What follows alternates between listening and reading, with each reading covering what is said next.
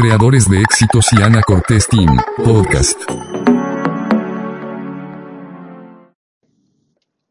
Hola, ¿cómo estás? Mi nombre es Ana Cortés y el día de hoy iniciamos con el estudio del libro For, el ADN secreto de Amazon, Apple, Facebook y Google, del autor Scott Galloway. Bueno, como ya saben, hemos estado haciendo estudios de varios libros eh, simplemente para poder empezar a traer de una manera más fácil y sencilla toda esta información a toda la gente que nos gusta leer, que nos gusta discutir los contenidos, pero aparte también para toda esa gente que le batalla un poquito con la lectura o que tal vez ni siquiera encuentra los libros. Entonces, hago esto de una forma de siembra. Y voy a leer la parte eh, en donde explica un poquito acerca del libro porque este es el primer capítulo y me gustaría que tuviéramos una idea de lo que vamos a hacer. Los Four, Amazon, Apple, Facebook y Google, cuyas valoraciones se aproximan ya a la escalofriante cifra de los mil millones de dólares, son los cuatro gigantes de la economía mundial. ¿Cómo han logrado estas compañías infiltrarse tan profundamente en nuestras vidas hasta el punto de que ya es imposible evitarlas o incluso boicotearlas? ¿Por qué los mercados bursátiles les perdonan pecados que destruirían a cualquier otra empresa? ¿Puede alguien desafiarlas? Y bueno, con el estilo fresco y desenfocado, perdón, desenfadado, que lo ha convertido en uno de los más célebres profesores de negocios, Scott Galloway disecciona las estrategias ocultas bajo la deslumbrante apariencia de estos cuatro gigantes y muestra cómo apelan a las necesidades básicas que han movido a la humanidad desde tiempos ancestrales.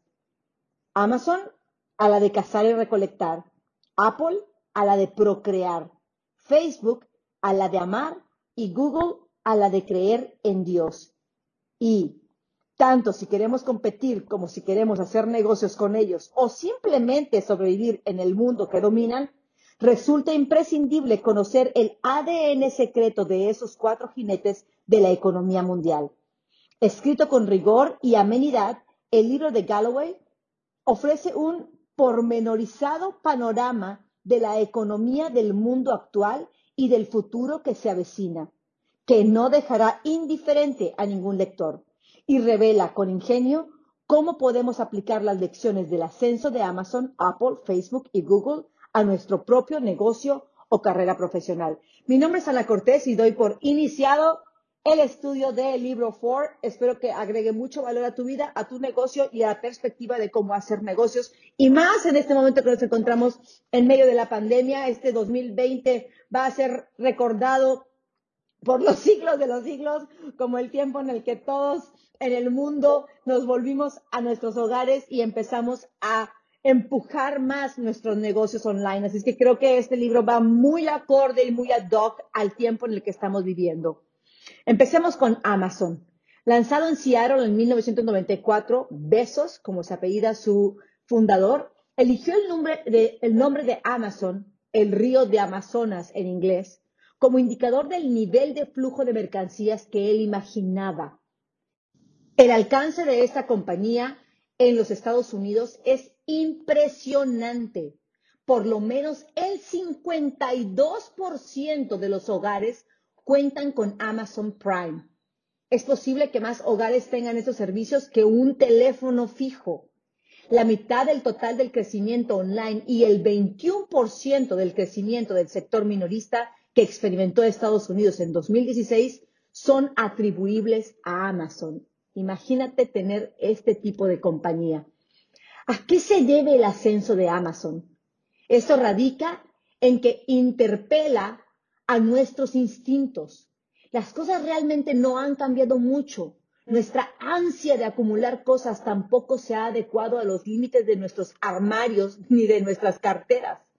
Amazon apela a ese instinto nuestro de cazadores, recolectores que nos impele a recolectar la mayor cantidad de cosas con el mínimo esfuerzo. Pocas industrias han producido más riqueza consintiendo a nuestro yo consumidor. Y bueno, esto me lleva a mí a estar navegando solamente por Amazon a ver qué me encuentro. Y definitivamente siempre me encuentro un montón de cosas.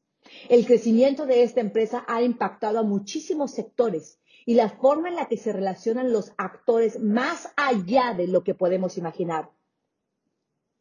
Primer inciso, se le ha condenado a muerte al minorista.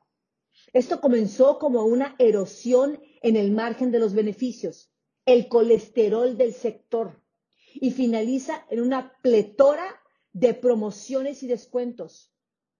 En Estados Unidos el sector minorista creció un 4% y Amazon Prime un 40%. Internet es el canal de mayor crecimiento de la mayor economía del mundo y Amazon copa la mayor parte de dicho crecimiento. En la importantísima temporada de festividades como noviembre y diciembre, que ya sabemos que en noviembre es Thanksgiving y luego diciembre tenemos Año Nuevo y Navidad, eso en el 2016, Amazon se hizo con el 38% de las ventas online los siguientes nueve mayores competidores online representaron el 20%, todos juntos. En 2016, Amazon fue considerada la firma de mayor reputación de Estados Unidos. Inciso B. Antes, la mayoría de las ventas se realizaban en los grandes centros comerciales. Ahora esa verdad ya no es tan cierta. ¿Cómo van a competir con Amazon, el centro comercial o las grandes superficies y no digamos las tiendas de comercio de barrio? Estamos asistiendo a un gran ajuste de cuentas en el sector minorista. Del mismo modo que vimos cómo descendía el porcentaje de población que trabajaba en agricultura del 50% al 4% en solo un siglo, en los próximos 30 años vamos a asistir a una caída similar en el sector del comercio al detalle. Tradicionalmente, las acciones de las empresas del mismo sector mantienen un comportamiento similar, al compás unas de otras. Ahora ya no.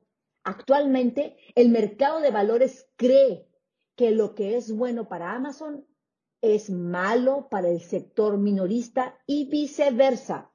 Se trata de una situación prácticamente única en la historia empresarial y este fue el inciso C. Inciso D, a través de este relato, perfilando una gran visión de futuro, Amazon ha conseguido reformular la relación de los accionistas con una empresa. Son los medios de comunicación los encargados de, narrar este relato y en especial los medios especializados en negocios y tecnología. Muchos de ellos han decidido que los CEO de las empresas tecnológicas son las nuevas celebrities y están dispuestos a conceder a Amazon en cualquier momento la luz de los focos, el centro de la escena y el reparto estelar. El relato, la tienda más grande del mundo. La estrategia, inversiones enormes en beneficios para el consumidor que resistan el paso del tiempo. Precios más bajos, una mayor selección y una entrega más rápida. Algunos puntos interesantes sobre Amazon. Número uno, interesante como Walmart fue el gran nivelador, pero la mayor parte de los consumidores no desean ser iguales, sino especiales. Número dos, el crecimiento de Amazon se apoyó en los atributos menos flojos de Internet para crecer, la selección y la distribución.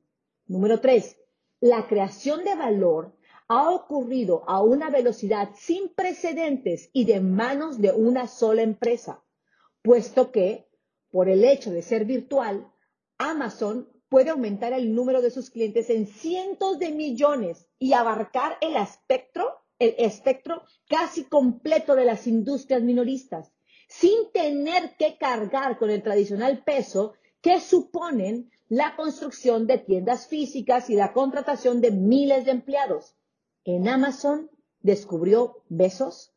Cada página puede ser una tienda y cada cliente un vendedor y la empresa podría crecer tan deprisa que no quedaría ni un rincón para que la competencia forjara su nicho. Punto número tres.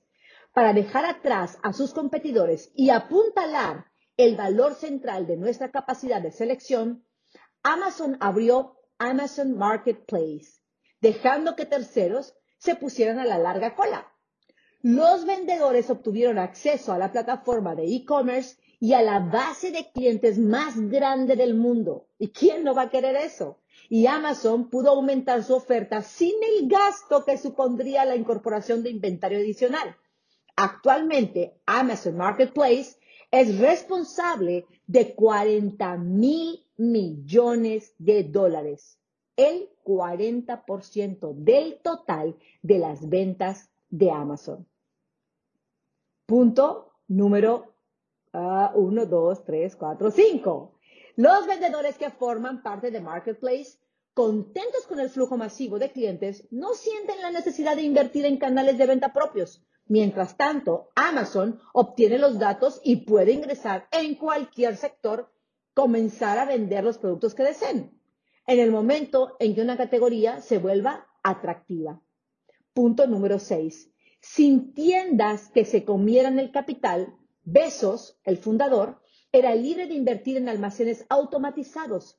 La escala es poder y, así, Amazon tuvo la posibilidad de ofrecer unos precios que ningún minorista tradicional con tienda física podía ni por asomo permitirse. Hizo ofertas a los clientes leales, a los autores, a las empresas de reparto, a los revendedores que aceptaban publicar anuncios en sus propios sitios de web atrajo a un número creciente de socios de Amazon. Besos salió del estrecho mundo de los libros y los DVDs y se metió en absolutamente todo. Punto número siete y último, en otras palabras, mientras el mundo sigue pensando en Amazon como en un vendedor, este se ha convertido sigilosamente en una empresa de servicios en la nube la mayor del mundo. Ahora pues, ¿qué enseñanzas debemos de rescatar de aprendizaje y reflexión de este libro y, por supuesto, de la experiencia con Amazon? Todas las épocas anteriores del comercio minorista contaron con gente brillante que logró dar con un cambio demográfico o una novedad en los gustos y produjo miles de millones de, de dólares en valor.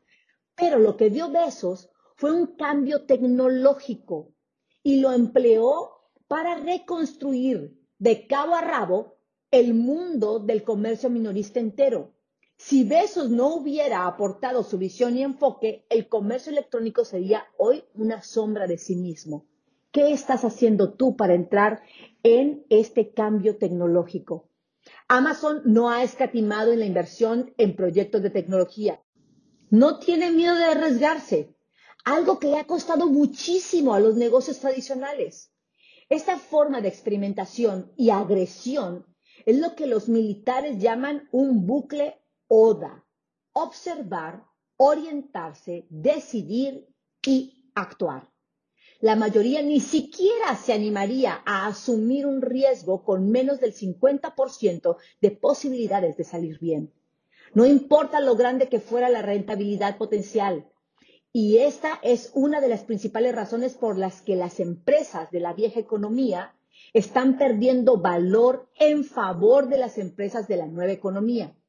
Sin embargo, si buscas en Google grandes errores de la historia empresarial, la mayor parte de los resultados serán sobre riesgos que las empresas decidieron no asumir como cuando Excite o Blockbuster pasaron de adquirir Google y Netflix, respectivamente. La historia favorece a los audaces. Escucha esto, la historia favorece a los audaces. La compensación favorece a los mansos. A los mansos y a los mensos. la pregunta que la mayoría de las juntas plantean a la dirección de una empresa es, ¿cómo podríamos con la menor cantidad de capital, inversión, obtener una mayor ventaja. Amazon le da la vuelta a esa pregunta.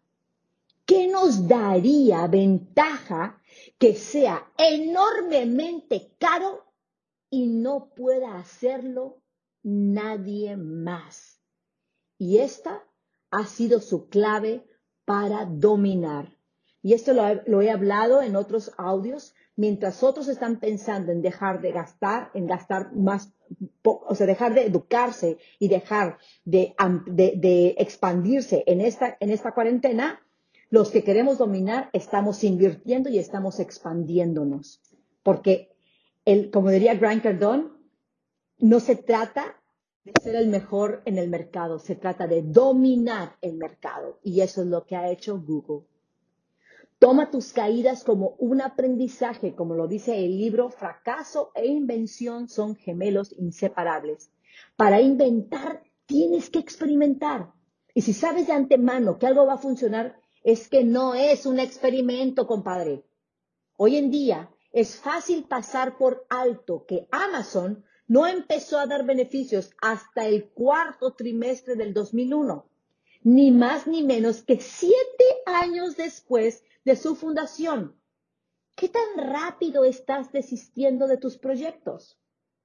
Los consumidores ya no van a las tiendas en busca de productos que son más fáciles de obtener en Amazon. Van a las tiendas en busca de personas o expertos. ¿En qué eres experto tú? En realidad, lo que está muriendo no son las tiendas, sino la clase media y con ella todas las empresas que prestan servicios a ese gran segmento de población y a sus barrios. Y se van a acordar de mí después de que eh, regresemos de esta cuarentena. Las tiendas físicas van a quedarse si miramos bien de qué tiendas estamos hablando. Pero también se va a quedar el comercio electrónico. En último término, los verdaderos ganadores serán los retailers que sepan cómo integrarlos a ambos. Amazon quiere ser esa empresa. En el sector minorista, la próxima será la era multicanal, una época en la que saber integrar los servicios web, las redes sociales y la presencia física será crucial para el éxito. Entonces, ¿Qué debemos integrar nosotros para poder permanecer? Puerta número uno, una gran experiencia de compra online. Puerta número dos, una gran experiencia en la tienda online. Punto número tres, una gran experiencia online y en una tienda establecida conectadas a través de tu teléfono móvil. Mi nombre es Ana Cortés y este es el estudio del libro 4 el ADN secreto de Amazon, Apple, Facebook y Google. Esta fue, esta fue la, la, la parte de estudio de Amazon. Scott Galloway es el autor. Bendiciones.